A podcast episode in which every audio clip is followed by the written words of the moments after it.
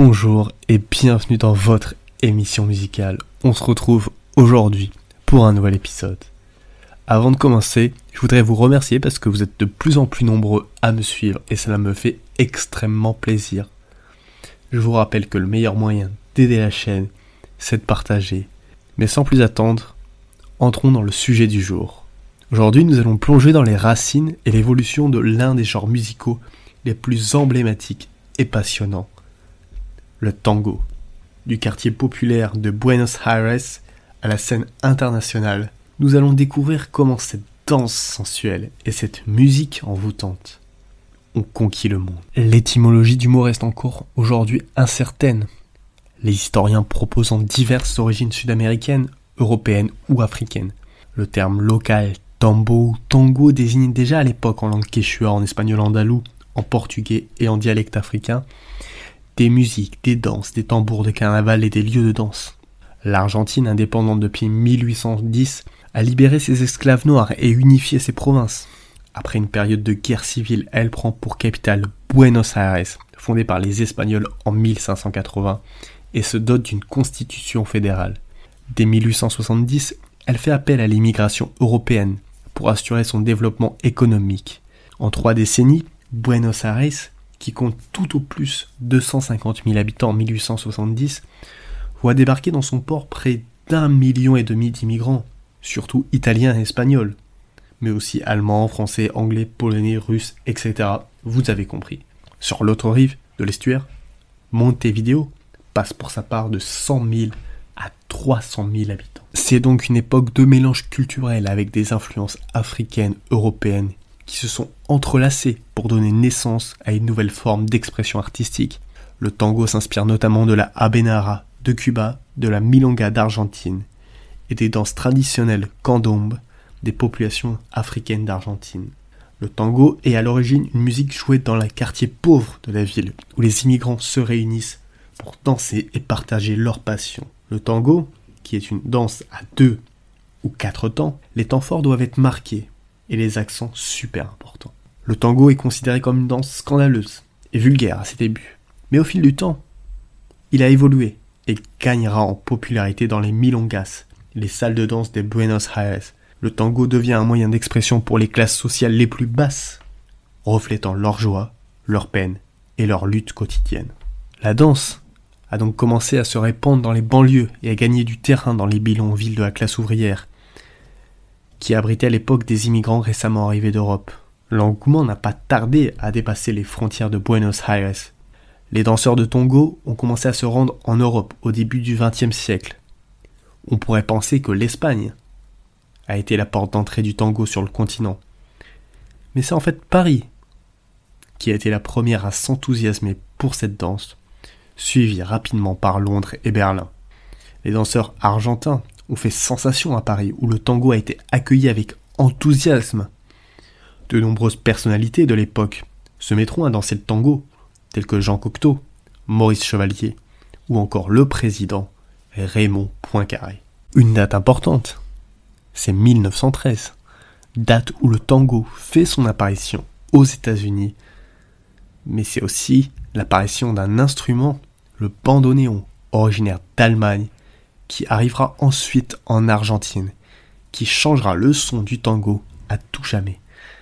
Un des premiers compositeurs de tango serait Juan Pérez, avec des chansons comme Dame la lata.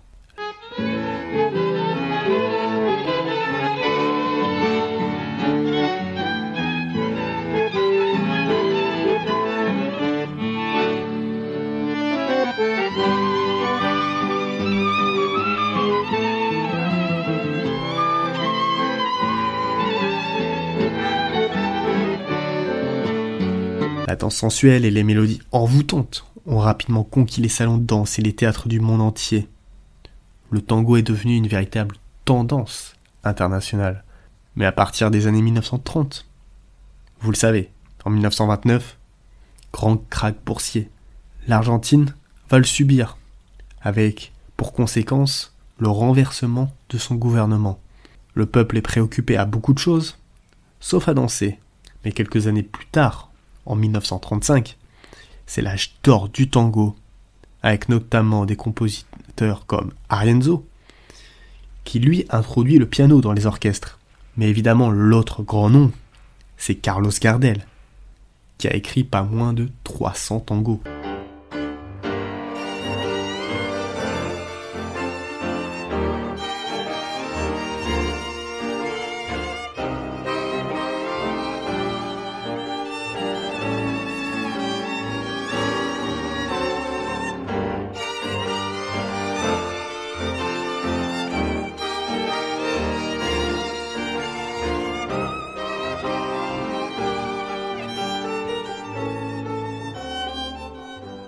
Des orchestres de tango renommés, comme celui de Carlos Di Sarli et Astor Piazzolla, verront le jour. Ce dernier a grandi à New York. C'est donc le jazz qu'il a connu dans les bars, et non pas les tangos argentins. Il introduit donc ses nouvelles harmonies et ses éléments de jazz dans sa musique, créant ainsi le tango nuevo. Piazzolla a repoussé les limites du genre et donnera au tango une nouvelle dimension artistique notamment avec des orchestres plus grands, en incluant notamment la guitare électrique. Il introduit aussi des éléments de la musique classique, comme le contrepoint. C'est lui qui redonne l'être de noblesse au tango.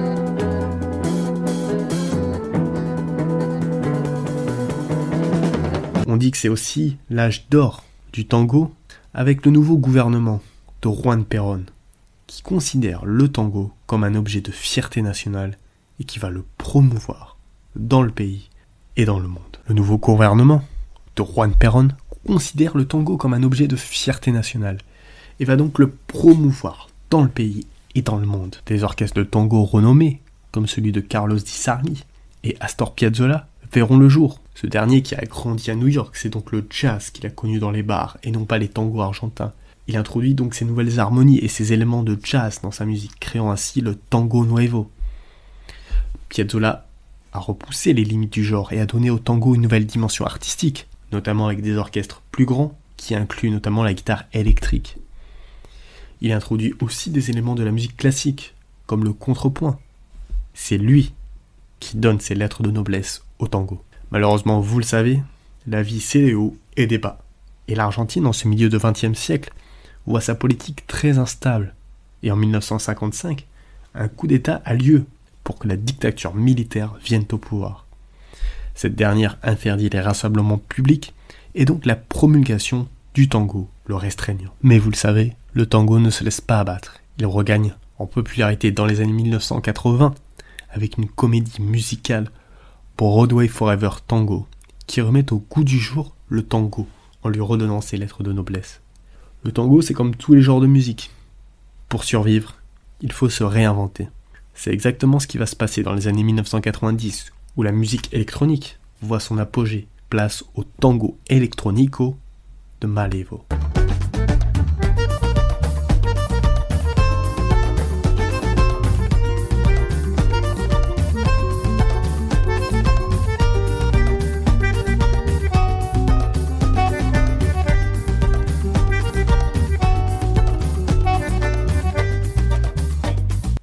Aujourd'hui, le tango continue d'évoluer et de se réinventer. Des festivals de tango sont organisés partout dans le monde et de nouvelles générations de danseurs et de musiciens perpétuent la tradition.